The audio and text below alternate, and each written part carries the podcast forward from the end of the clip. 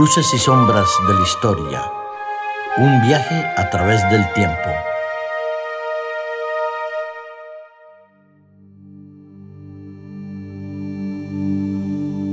Es un placer, un privilegio y un honor poder estar aquí en los micrófonos en vuestro programa Luces y Sombras de la Historia, acompañado de un gran amigo, de un gran colaborador, de una persona entrañable, como es de costumbre, Darío. Un placer, Darío, saludarte. Hola, encantado de estar aquí de nuevo con todos vosotros, aunque los oyentes me tendrán que disculpar porque hoy no me he afeitado ni me he peinado, salido de la ducha así tal cual. Pero bueno, menos mal que no me ven. menos mal que no me ven. Bueno, y aquí estamos una vez más, pues para hablar en nuestra segunda parte de ese edificio histórico y monumental que es el Escorial. Pues el Escorial, un patrimonio histórico de la humanidad, patrimonio de la UNESCO, una de las ocho maravillas del mundo, con una superficie de más de 33.000 metros cuadrados. Bueno, es una obra magnífica, enorme y bellísimo. Pero quizás, no sé si comenzar por el monasterio o comenzar pensando en algo que leyéndolo hace pocos días me llamaba la atención. Se dice que durante el califato Omeya, durante los periodos eh, que la invasión islámica estuvo aquí en España, se empleó un sistema que permitía contar el tiempo, la geometría, la trigonometría y cuya influencia eh, nos ha marcado hasta el día de hoy. ¿De qué hablamos, Darío? Pues me parece que hablamos del sistema sexagesimal. El sistema sexagesimal, quizás a nuestros amigos que nos escuchan les suena mucho y otros posiblemente se están preguntando, bueno, ¿y en qué consiste? ¿Y qué tiene que ver esto con el Escorial y, y con nuestras luces y sombras de la historia? Pues eh, bueno, antes que nada, el sistema sexagesimal es el que tiene eh, como número base el 6. Nosotros estamos utilizando el número base 10 en nuestro sistema métrico y lo utilizamos pues desde hace bien poco históricamente hablando. Lo utilizamos prácticamente desde, desde, desde el finales del siglo XVIII y yo diría que para el caso de España desde el siglo XIX más o menos. Aún en España se utilizan, eh, sobre todo los abuelitos del campo, utilizan eh, términos como anegada o arroba, ¿eh? términos de, de, superficie o de peso, que también tienen que ver con el sistema sexagesimal.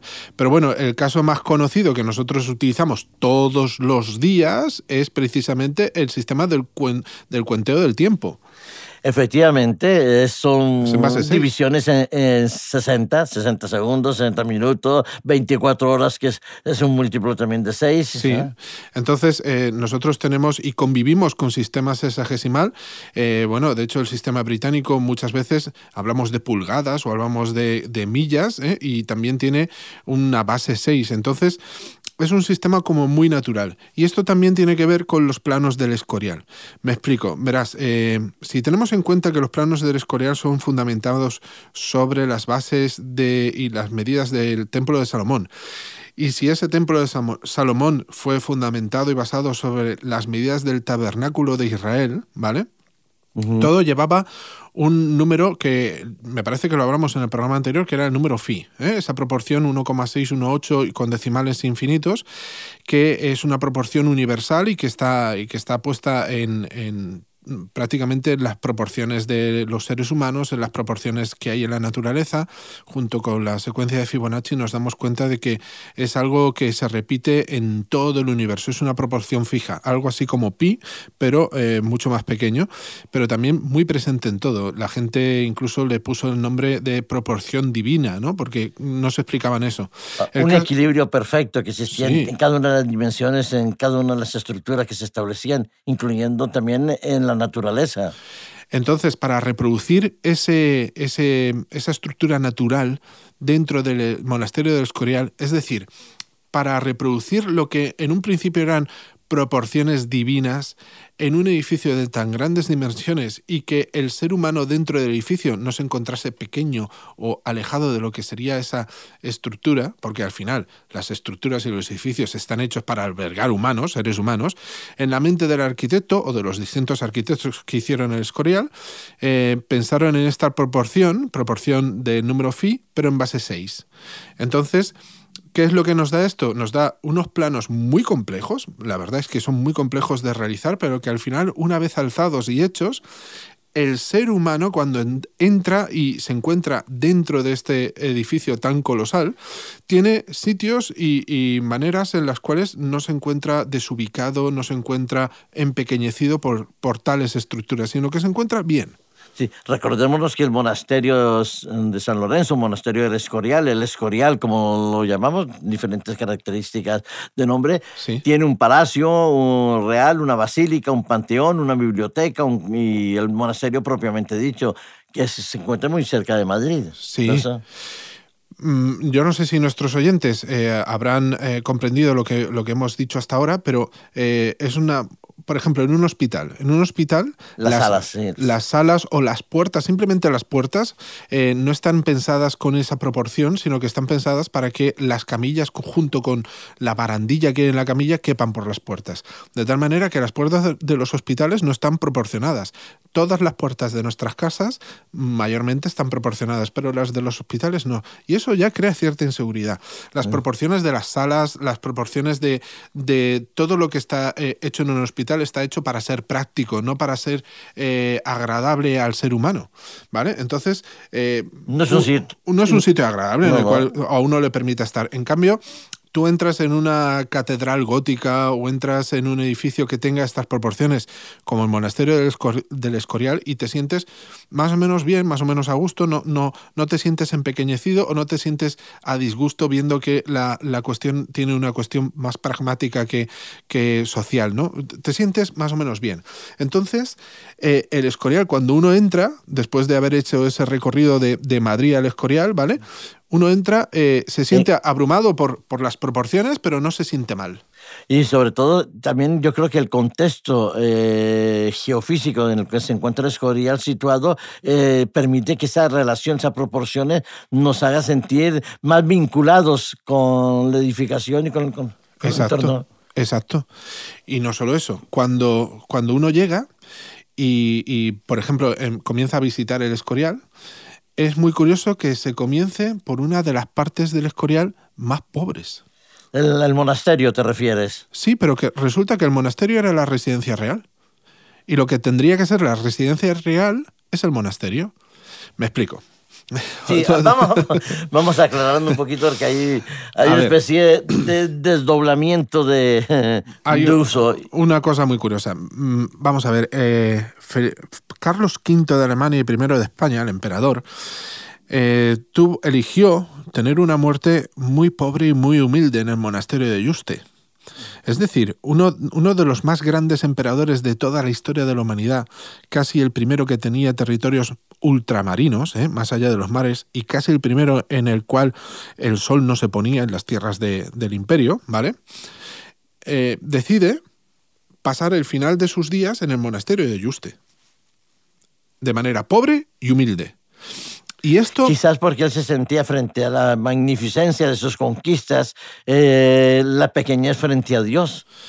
Hay, hay, muchas teorías acerca de todo esto, pero sí, no, no irías desencaminado. El caso, perdón, el caso es que Felipe II, evidentemente, como hijo de, semejante padre que ha tenido el mundo en sus manos y decide morir de manera humilde, está muy marcado por esta decisión última de su padre. Y cuando construye el Escorial, deja bien claro que una parte debe de ser eh, para el monasterio, para los monjes, y otra parte debe de ser para la residencia real. Y cuando entra, dice, yo prefiero vivir en la parte del monasterio y los deja a todos atónitos, atónitos, boquiabiertos. Y efectivamente el rey Felipe II cuando reside en el Escorial, reside en la parte pobre y humilde del monasterio. Y los monjes pasan a residir en la parte ricamente decorada y ricamente adecentada que tendría que ser la residencia del rey. Quizás eh, eso influyó en que Felipe II sea tan denostado y tan alabado por unos, eh, conocido como el prudente, de una parte es especie de misticismo, de otra parte una tiranía que se le, se le acusa, según los países donde vengan los historiadores. Sí, y además ahí empieza también eh, por parte de, Gran Bretaña y por parte de algunos otros países la leyenda negra de España, porque la asocian sobre todo a la vestimenta sencilla y austera que tenía Felipe II, que siempre iba vestido de negro. Y no solo eso, sino que también hay otra serie de, cuestiones que hacen que Felipe II, por un lado, sea admirado como persona, eh, eh, como rey capaz, que supo mantener e incluso agrandar un poco el imperio, y otras personas lo tengan como persona austera, de carácter duro y áspero, que evidentemente su vida en el monasterio, hacer, hacer feliz a una persona viviendo con las pobrezas de un monasterio, y, siendo tan poderoso, pues no cuadraba en la mente de mucha gente. Bueno, porque eh, quizás eso también se demuestra un poco ese misticismo. Yo sinceramente creo que había un cierto misticismo en Felipe II, porque cuando él planea y busca a los arquitectos y desarrolla toda la obra de construcción del Escorial, la hace no para glorificarse él ni para magnificar su poder, sino para darle honra y gloria a Dios. Equivocada o acertada, eso es una concepción. Uf, la personalidad de Felipe II es, hay muchos libros escritos acerca de esa personalidad. Seguirán escribiendo. Pero hay, hay una clara dicotomía. Verás, eh, es cierto todo lo que dices y incluso él defendía que España era la hija predilecta de la Iglesia, en este caso de la Iglesia católica, ¿no? Porque sabía defender la fe. Cosa, cosa muy difícil en aquellos tiempos, sobre todo en tiempos de sus padres, porque en tiempos de su padre, pues eh, España tenía territorios en, en, Europa occidental y central donde había protestantismo. Pero bueno, el caso es que Felipe II se erige como protector de la Iglesia Católica y la verdad, él va con, con la cruz a, donde sea y como sea y siempre con la cruz por delante. Pero, y ahí viene la otra parte de su personalidad, era un gran amante de la ciencia y de lo que en aquellos tiempos se consideraba ciencias ocultas o ciencias transgresoras. Ya sabes que... Y quizás ahí viene el mito de que el escorial tiene que ver con el ocultismo, con... Uf. Eh, ya sabes que lo que antaño parecía brujería hoy es ciencia, ¿no? Pues eh, él eh, siempre estaba muy intrincado y muy curioso sobre todas estas cuestiones de ciencia y de alquimia. De tal manera que incluso creó una biblioteca, una biblioteca un tanto especial, en la cual, si, si alguno de nuestros oyentes tiene la oportunidad de visitarla, verá que es una biblioteca que todos los libros están puestos con el lomo hacia la pared y las páginas están puestas hacia la vista de la gente, de tal manera que si no eres bibliotecario de esa, de esa parte del monasterio, no puedes saber qué libro está guardado en ese preciso momento y en ese preciso, preciso instante. De hecho, no puedes saber qué libros son porque ninguno está identificado con el lomo hacia afuera. Sabemos que el lomo es donde pone el título, la referencia y todo. Pues ninguno está puesto así. ¿Por qué? Porque el mismo Felipe II estableció que esa biblioteca era, su biblioteca particular y en esa biblioteca pues hay muchos libros que en aquellos tiempos estaban prohibidos. La Santa Inquisición española y la Iglesia Católica pues eh, los consideraba prohibidos e incluso herejes o anatemas, ¿vale? Y eran, eran libros en su mayoría científicos, aunque también existía pues una copia del Necronomicon, el libro de los muertos de, de los egipcios y en fin, algún que otro tratado de brujería. Sí, bueno, sí, efectivamente aquí sí lo sabía había, pero había todo el desarrollo de la, ciencia como tú bien has desarrollado. Esa biblioteca, eh, cuando nosotros la, vemos, eh, se encuentra frente al jardín, ¿no? Fachada lateral del edificio. Y es, es eh, vamos, en los tiempos en que yo he ido como, como turista o como guía de, de algún que otro grupo de estudiantes, es difícil ver la biblioteca ¿vale? Es difícil, tiene en algún momento se ha abierto para que la pudiesen ver los visitantes, pero como investigador eh, he tenido algún que otro compañero que ha ido a la biblioteca y desde el siglo XVI existe una, una ley en la cual nadie que visite la biblioteca puede decir que ha visitado esa biblioteca y que ha utilizado referencias de los libros que hay en esa biblioteca. Aún hoy, ¿eh? en pleno siglo XXI, si un investigador histórico va y consulta libros de allí, que por cierto, solo puede estar en contacto con el bibliotecario, que los conocimientos, los, los, conocimientos de los bibliotecarios de allí pasan de generación en generación, no están escritos, ¿vale?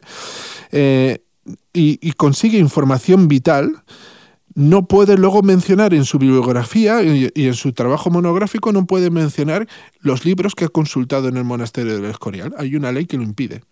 Y no deberíamos, en vez de modificar ciertas leyes eh, de carácter histórico, modificar esa y ayudarnos a conocer y a comprender toda la riqueza que hay en esa biblioteca, porque además de que es eh, numerosa, es voluminosa en cuanto a sus contenidos, es importante saber lo que existía.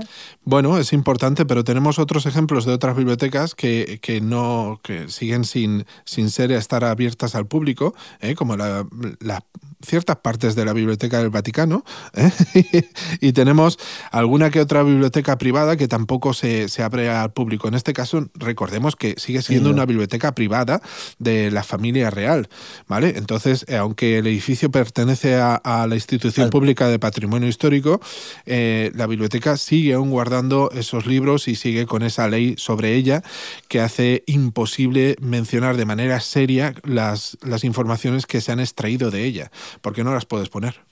Bueno, eh, no se puede poner, son privadas como las colecciones privadas de los artistas que están en casa de algunos grandes coleccionistas y no accedemos a, ellas. Fíjate que existen eh, algunas informaciones que, que, bueno, darían para hacer otro programa, que algún que otro compañero haciendo su tesis doctoral ha podido descubrir en esa biblioteca y son descubrimientos que pues, nos los cuenta la gente de viva voz, pero no se pueden poner en una monografía o no se pueden poner porque sencillamente no puedes poner la bibliografía que has, que has consultado. Entonces, hay, hay leyendas, hay, hay mitos que se transmiten de manera verbal, pero no se pueden estar escritos. Bueno, pues eh, de manera que nosotros con tu visita y visita guiada que nos han llevado al Escorial, nos has permitido comprender un poco más una parte de la historia de España, donde de un lado el desarrollo, el deseo de conocer y de progresar en las ciencias se ha visto también opacado por la imposición muchas veces eclesiástica en algún momento determinado de la historia que marcó una edad un poco oscura en la historia de la humanidad. Nuestros oyentes, si quieren, podrán ahondar en ese aspecto y podrán encontrar multitud de leyendas relativas al Escorial, algunas confirmadas, otras no. Y bueno, tal vez en otro momento podamos hablar de alguna que yo me conozco, pero, pero no, se puede, no se puede decir que sea oficial.